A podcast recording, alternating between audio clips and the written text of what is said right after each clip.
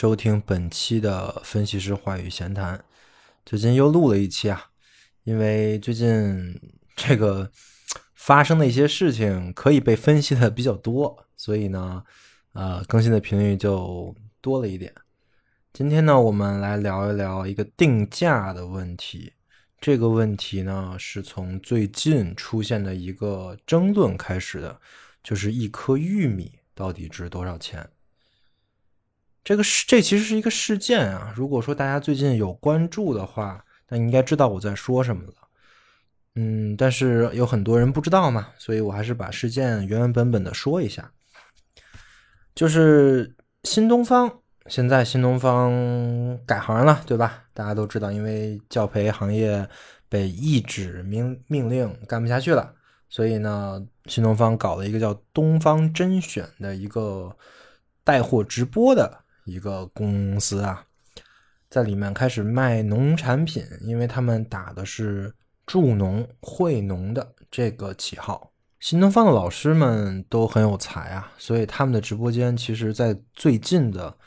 呃，抖音也好，还是其他的平台也好，应该是很火的那种直播间。我我不知道其他平台有没有啊，反正在抖音是有。最近涨粉特别的快啊，原因就是因为新东方的这种带货的风格，或者说做嗯这种带货直播的风格吧，跟其他的一些我们可以说是传统的直播带货主播吧。虽然“传统”这个词儿也很奇怪，因为这个行业也没多久。总而言之，就是跟其他人不太一样，因为其实他说是带货，但是那些货没有什么好讲的，而且因为都是农产品嘛，这个其实很难讲，而且他们也不搞那种什么非常快的秒杀呀，一个特别令人震惊的低价呀这种东西。他们的直播间呢是讲讲英语，讲讲文文化，聊聊书。然后顺便卖卖东西，但是效果很好啊，卖了不少的东西。虽然确实是跟那种什么秒杀的主播这个交易量不能比，但是客户粘性挺高的，大家都爱看。就在他们的直播间里呢，卖了一款玉米，这个玉米呢是东北的玉米，他们卖的是六块钱一根儿啊，六块钱一根儿啊，这是重点。那为什么这么贵呢？嗯，贵有贵的原因啊。新东方说，他们这边是甄选的东北的上好的玉米，然后做什么真空包装啊，什么巴氏消菌什么的。总之吧，就是那种很高端的，在我们超市那种塑封的那种玉米，因为在超市卖那种玉米也还挺贵的，就大概是那么一种情况的玉米，然后他卖六块钱一根儿。结果就是因为他卖六块钱一根儿的这个事儿呢。被另外一个主播给盯上了，这个主播就是搞那种啊什么直播秒杀便宜那种带来货的主播啊。当然，这个人我就不想讲了，因为这个人我不太喜欢，我也没有必要讲他的名字。总而言之呢，他就是用各种渠道搞到了新东方的进货价，进货价呢大概在两块五、两块六吧，应该是这样的。然后他甚至拿拿到了这个农民的收购价，从农民收购这一根玉米大概多少钱呢？七毛钱。OK，然后这个主播就拿这个来攻击新东方，说你不是惠农助农吗？结果呢，你看啊，这大头都让你赚了，这农民呢还是只拿这么点钱，那你这个惠农助农在哪呢？哎，他转身说，来我直播间，我这边是真正的便宜啊。逻辑呢就是这么个逻辑，然后于是新东方的这个卖玉米这个事儿就被推向了风口浪浪尖，大家都谴责他呀，说你说你是惠农助农，但是为什么实际农民到手里的钱也没有多多少呢？那事实那事实上其实大头不还是你赚了吗？对吧？最有意思的是呢，新东方的这个拿货的供货的上游厂商。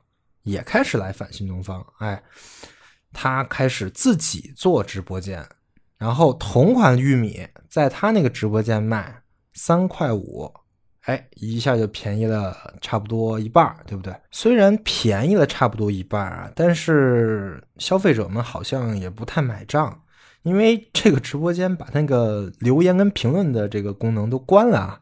为什么呢？因为大家都是在骂他，骂他什么呢？骂他背信弃义，对不对？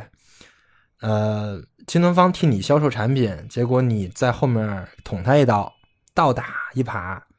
啊，大家都是以这个视角在看这个事儿的。那我的视角不太一样，我还是就关注这个玉米大概应该要值多少钱，对吧？那你要说能值六块，那新东方就卖的没错。那你要说这玉米只值七毛，那人家就是坑你，对吧？投机倒把、黑心商贩啊，这种帽子就可以给他扣上了。所以这个玉米到底应该值多少钱呢？其实这个也是这个问题的。争论的核心的背后逻辑，在我的视角看来，这个问题绝对不只是一个呃背信弃义呀，或者说是一个呃卖贵了卖便宜的问题。这背后呢是有两类人对于物品的定价的逻辑的不一样导致的。这两类逻辑呢？一个我们可以称之为客观价值论，一个呢我们称之为市场价值论。那所谓客观价值论是怎么来的呢？客观价值论其实就是我们学的那一套，对吧？我记得我们好像从高中开始就开始学，这个价值是客观的啊，价价值是是固定的，是恒定的啊，就成了马克思主义经济学的一个基本的定理，对吧？啊。对，就是因为这个锅才产生了这个争论啊，根儿在这儿。那如果按照客观价值论的这个视角来看呢，这个玉米从农民那里进行产生产产出，最后的价格七毛，对吧？那卖超贵了，比七毛钱，肯定是因为你也有你的劳动价值放在里面了。就比如说，你也有物流，你也有包装，然后你还有你的这个开直播间，还要养这些营销人员，这些成本杂七杂八加在一起，你卖六块钱，对吧？就是相当于你这六块钱的定定价里呢，是有七毛钱的玉米本身的价钱，剩下的全是你的包装啊。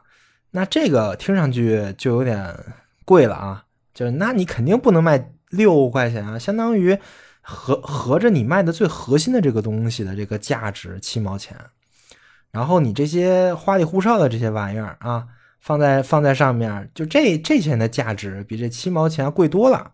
我觉得那个主播就是那个喷新东方那个主播啊，他脑子里就是这么一套客观价值论啊。他拿那个发货单对吧，就开始质问说：“你不是惠农助农吗？人家七毛钱的成本，咱到你这儿卖六块钱。”怎么回事？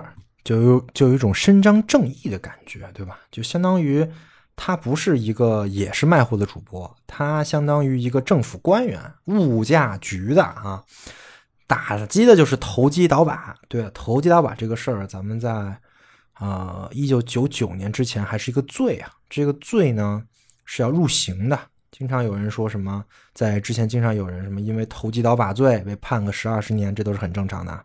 于是，这位主播的感觉呢，就是他就是那个正义的执行者啊，他就是一定要把这个事情揭示给大家，这个事情是不义的，所以呢，我们一定要去抵制这个新东方这么卖这个农产品啊。客观价值论，我觉得大家应该肯定都明白，因为都上过学嘛，对吧？那我们来讲讲市场价值论。市场价值论呢，我之前也讲过。我之前在凯恩斯那里，在讲经济学、讲古典经济经济学那里都讲过，一个东西是怎么定价的呢？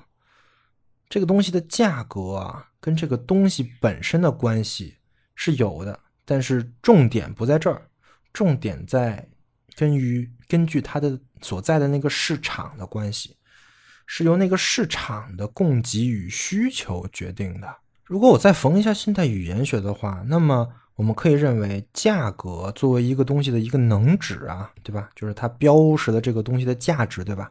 这个能指是有能指自己的结构的，而这个结构呢，就是在这个市场内的结构。换句话说，没有市场，你不要跟我来谈定价啊！没有说没有市场，没有一个供需关系的一个整体逻逻辑，任何的价格都是不定的。只有在这个市场内，它在这个市场内有位置了，它才有价格。这个听过我索绪尔和拉康节目的同学应该知道我在说什么。OK。那如果按照这种逻辑来看呢？那你七毛钱的价格，那个呢是在什么市场的环境中呢？是在批发收购，是在农产品这边，左边的是农民，右边呢是收购商，这个环境里谈出来的价格。那六块钱呢是在直播间，或者说在抖音的这个市场里去售卖的价格。东西还是那个东西，但是市场决定了市场的环境，市场的各种各样的因素，市场的竞争情况决定了这个东西的价格是什么。当然，如果当然在这里的这种情况下，你当然可以定价失误，对吧？当然可以定价错了，但是因为市场的关系，你定价错了是有惩罚的，这个惩罚就是你卖不出去。这个其实就是所需要的能指跟所指的关系啊，所指都是一样的啊，但是能指不一样。能指为什么不一样？是因为这个能指的系统不一样，这个系统不一样就决定了能指是什么，对吧？那也就决定了价格。当然，这种市场价值论肯定有它问题啊，对吧？就比如说会有一些道德伦理上的问题。嗯，你说，比如就比如说是一些。呃，日常必备的大宗消费的啊，那些东西，如果全按市场定价呢，肯定会有很多人他吃不上，他用不上，因为这个价格太贵了。这个时候政府会出来干预，对吧？但是这不是经济学问题了，这个主要是一个伦理学问题，对吧？就是，呃，是不是所有人都应该对于某些产品都应该享有这个权利，而不用管市场？这是一个伦理学问题啊！我们现在讨论的是经济学问题，因为确实两个市场不一样，一个是收购的一个市场，一个是在直播间做这种直播带货的零售市场不一样，那价格就应该是不一样的，这个你可以理解吧？这个就是市场价值论推出来的逻辑啊！所以你说这个客观价值论跟市场价的价值论到底哪个对呢？或者说？我更倾向于哪个呢？哎，我当然知道哪个对，哪个我更倾向于哪个，但是我不说 啊。分析师话语对吧？啊，我不说。那我们接着推啊，我们接着看一看。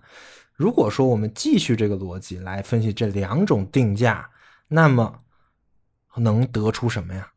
比如说，我们接着推这个客观价值论。客观价值论有一个默认啊。就因为客观价值论嘛，那它其实不太需要市场，对吧？市场决定价格啊。那个客观价值价值论说，不管你的这个价格是什么样的，我价值本身是客观的，我就放那了啊。OK，那我能得出什么呢？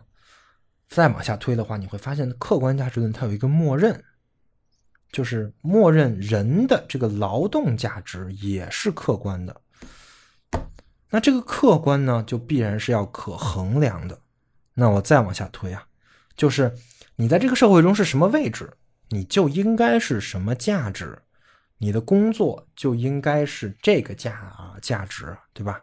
比如说你是农民，那你种玉米，那你的那个工作，你卖玉米就应该是七毛七毛钱啊，对吧？因为如果你卖玉米是七呃不是七毛钱，嗯，那说明你占了超额价值了，那不对啊，对吧？你不就成投机倒把了吗？那也就是说，这个玉米从农民生产，它有一个价值，再到包装，再到集成、杀菌，每个环节都有一个客观价值。最后到嗯销售，再到消，再到消费者手里，所有的环节都有客观价值，对吧？但是这玩意儿它怎么客观呢？你怎么衡量一个农民生产的这个价值跟一个销售去卖的这个价值呢？这两个价值你要怎么衡量才能给他们最终来做一个利润分配，做一个这个定价呢？就是你你你分多少钱，我分多少钱呢？哎，如果你不借助市场，因为我我我现在说的所有都是客观价值论视角上，那那那我们不靠市场啊，对吧？如果你不借助市场的话，那这个价值是怎么定？那我就告诉你啊，你不借助市场，这个价值你没法定，或者说你就会用一种很粗暴、很简单的方法来定，比如说我们课本里学的啊，单位劳动时间。我们用这个东西来定，哎，比如说你农民生产一个玉米用了一个小时，那销售呢把它卖出去啊用了半个小时，那好，那农民你应该分分得这个整个的这个劳动成果的一个小时的那个那个那些东西，然后销售呢分那个半小时的，销售就一定要比你挣的少，对吧？这就是我们想看到的啊，农民拿到更多的钱，销售拿的很少，OK。但问题就在于，如果你单一以一个指标，就是劳动时间来看这个事儿的话，那你会发现一个很有趣的事儿啊，就是人在里面起的价值跟机器没有任何区别啊。也就是说，在这一套价值系统里，客观价值论的这套价值系统里啊，你是有文化，你是没文化，你看了多少书，甚至你做一个东西，你用了多少心，你是用心还是没用心，没有区别。那会有人说这个没有区别，不是挺好的吗？那大家都拿差不多的钱啊，是挺好的。那我们回到一个简单的问题啊，如果说你的劳动只通过劳动时间来给你做衡量的话，那么只要你劳动时间到了，你劳动消耗的精力跟经验和不用心都无所谓。在这种情况下，那你是会混呢，你还是会好好干呢？哎，这是一个心理学问题啊，又不属于经济学范畴了啊。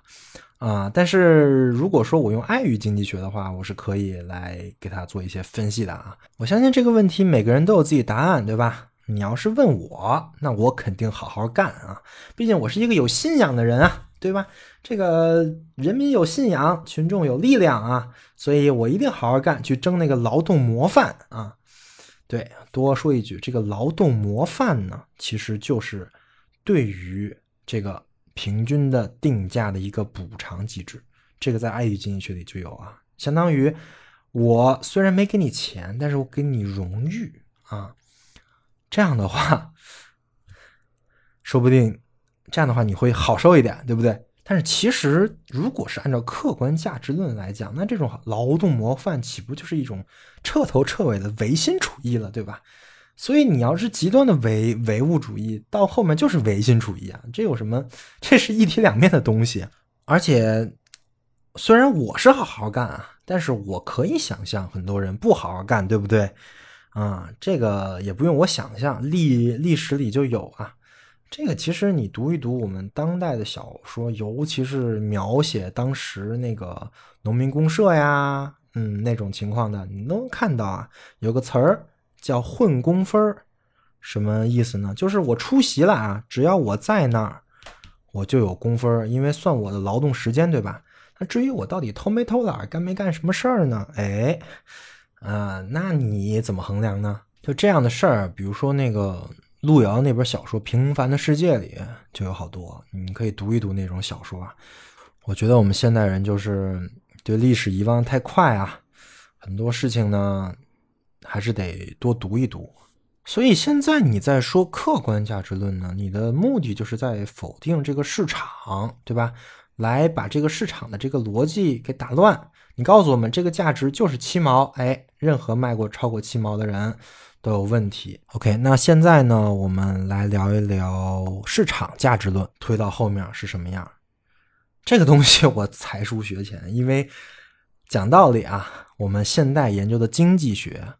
经济学啊，整个这个学科都是建立在市场价值论上面的。也就是说，如果我要想把这个玉米的定价通过市场价值论跟你讲透了，这个事儿呢，基本上就是我要把整个的现代经济学理论全都给你讲一遍啊。甚至这还不行，因为有不同的经济学理论嘛，不同的经济学家，每个人肯定对这个东西他有不同的理理解。我只能说一些啊。我在这里现在只能说一些一些很基本的市场价值的共识啊。那为什么一个东西跟另外一个东西它价值不一样呢？比如说你们都卖玉米，为什么玉米价值不一样呢？如果说你们是在一个完全竞争的市场，那你们价值应该一样的，对吧？如果大家玉米这个东西是是标准化的啊，大家卖的是同样的玉米，那么大家价格肯定应该是一样的，完完全全的是一个标准价格。所有人买这个东西，买这个叫玉米的这个东西，也都是这个价格。但问题就在于，其实不是这么回事儿，因为呢，每一个玉米都有每个玉米的特点，这个特点呢，我们管它称作叫品牌，对不对？所以，我们现在在分析的市场不是一个完全竞争的市场，是一个垄断竞争的市场。我对于我的这个品牌是一个垄断的效应。这个很简单啊，就比如说手机市场吧，小米有小米的品牌，苹果有苹果的品牌。那小米只能生产小米牌手机，那苹果呢，也只能生产 iPhone，对不对？那这两个东西在它各自的领域是垄断的。要是不垄断的话，那小米跟苹果他们生产的东西都是手机，对吧？那应该讲道理都长得完全一样而已。但是就是因为他们各有特点，所以才造成了局部垄垄断的这个逻辑。所以这就是一个很复杂的需要去说的市场了。那在这种市场上要怎么定价呢？很多人在研究啊，但其实我就说一个我认为最重要的一个逻辑吧。这个逻辑呢，就是品牌，或者我换一个词儿吧，IP 啊，intellectual property 这个词儿啊，翻译成什么呢？翻译成智产啊，或者翻译成知识产权，是等等等这些东西吧。就是我举个很简单的例子，比如说很多人他买 iPhone。其实呢，他对于 iPhone 的很多的性能，对于很多的到底有到到到底比其他手机好在哪里，他不知道啊。但是呢，他就是会买 iPhone，为什么呢？因为整个品牌的一整套的这种宣传逻辑、包装这些东西，给了这个人一个印象，这个印象是区别于其他手机印象的，他是为了这个东西买单的。这玩意儿现在也特别火啊，就是经常说什么就蹭 IP 嘛，搞个 IAP，就比如说中国最最著名的几个 IAP 啊，《西游记》啊，《三国演义》啊什么的。比如说你做游戏，你想换个皮套个壳，就是往这些方面上套。为什么呢？因为他们有知名度，有辨识度，他们可以让很多喜欢这样文化的这些人来吸引到这一些人吧。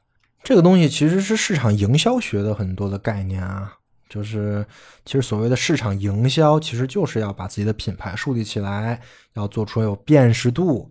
那新东方作为一个现在看啊，现在不就是纯纯的变成了一个销售公司吗？那他们做的事情也正是这个事情，他们在树立自己的品牌。嗯，他们的选品也都是在自己品牌范围之内来做这个事情。其实说白了，他们就是一个妥妥的按照市场营销学来进行运营的一个公司啊。当然，在农产品的是这个这个里面，品牌比较少，但是我们还是能会有一些呃耳熟能详的，比如说五常大米，对吧？为什么卖的比其他米贵？有一方面的原因是我们觉得真的好吃，当然。绝大部分原因是因为它贴了一个五常大米的这个 logo 这个牌子，它就可以卖的比其他东西贵，这就是市场的逻辑啊。所以新东方的这个东方甄选这个公司，在我看来，其实就是一个替农民做营销的公司，他用他的一套现代的市场营营销学的东西来卖那些传统的农产品。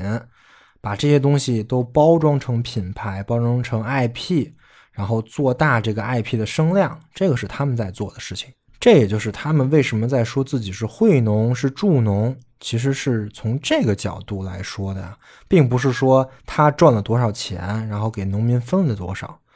那这有什么用呢？很简单，比如，比如说啊，假设我们东北有个地方叫铁岭，这个铁岭这个地儿呢，它出产的是。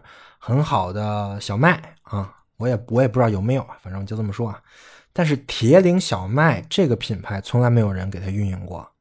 但是如果说新东方给它好好做一做，做一做铁岭小麦专用品牌，把这个名字打大了，它说不定它就会产生跟五常大米一样的效果，它品牌是会有溢价的，而这个溢价最终会使当地的农民受益的，这就是一种商业来改变、来惠农的一个逻辑啊。那到了那个时候，根本就不用是在新东方这个地儿买了啊！你铁岭小麦这个 IP 打造的很强烈的时候，嗯，在那任何地儿，比如说你在超市吧，你看到铁岭小麦，你会高看一眼啊，然后就会寻思寻思，这个效应才是真正使当地农民获益的一个效应。得。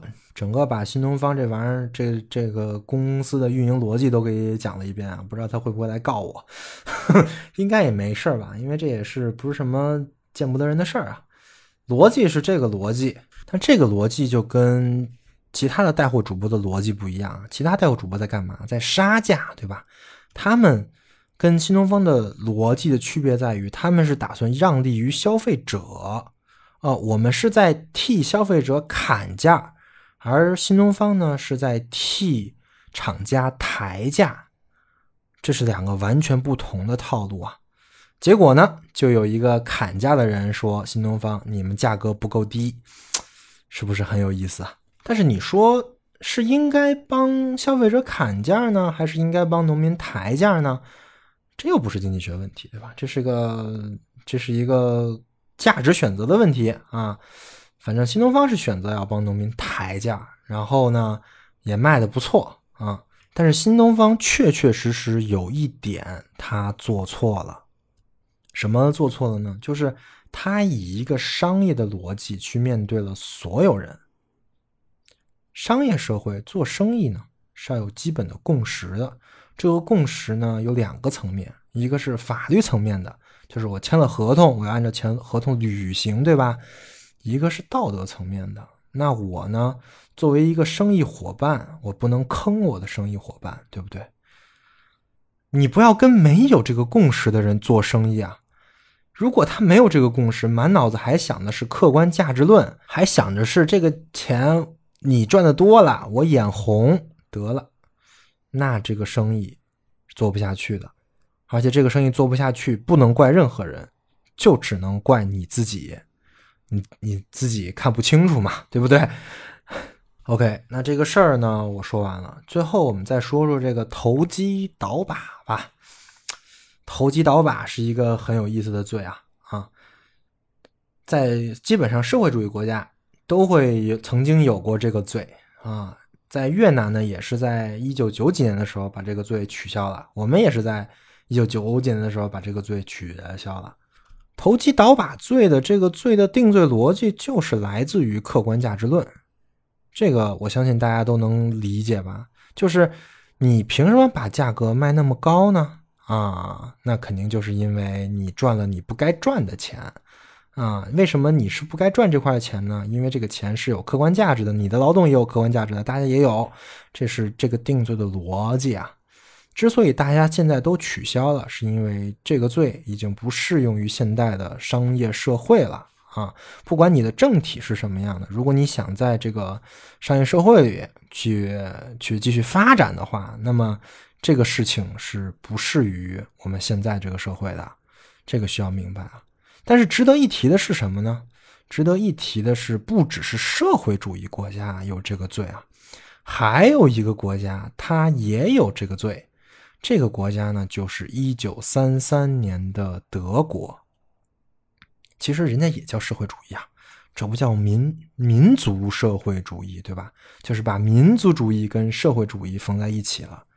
我们我们现在说那个时候的德国是用那两个字儿啊，那两个字现在好像也非常敏感。所以，因为为什么敏感呢？因为我曾经在抖音上发过那两个字儿，然后就被删了啊啊，整个作品都没了。啊，没关系。那我们来说一说这个字儿啊，这个“那”“那”和那个、那个、那个“脆脆的”，对吧？就是这两个字儿啊。这两个字儿是什么意思呢？大家可能都在用这两个字，但是不知道它是什么意思啊。这个“那”呢，是 national 的缩写，是什么呢？民族主义啊，是国或者说国家国或者说国家主义的啊。要搞什么复兴啊，要搞什么国家强大呀，对吧？就是这个纳。那那个粹呢？粹，我很多人不知道啊。粹呢是另外一个德语的缩写，这个德语呢是 Sozialismus。我德语基本就不会，所以也肯定发发音也不太准啊。要是有德语专业的同学，不要笑我。但是英文，我觉得大家应该都知道，就是 socialism，对吧？就是社会主义的那个英文，所以“粹”是那个“粹”哦。OK，再多说了就危险了。我们这一期就到这儿吧，那我们下期再见。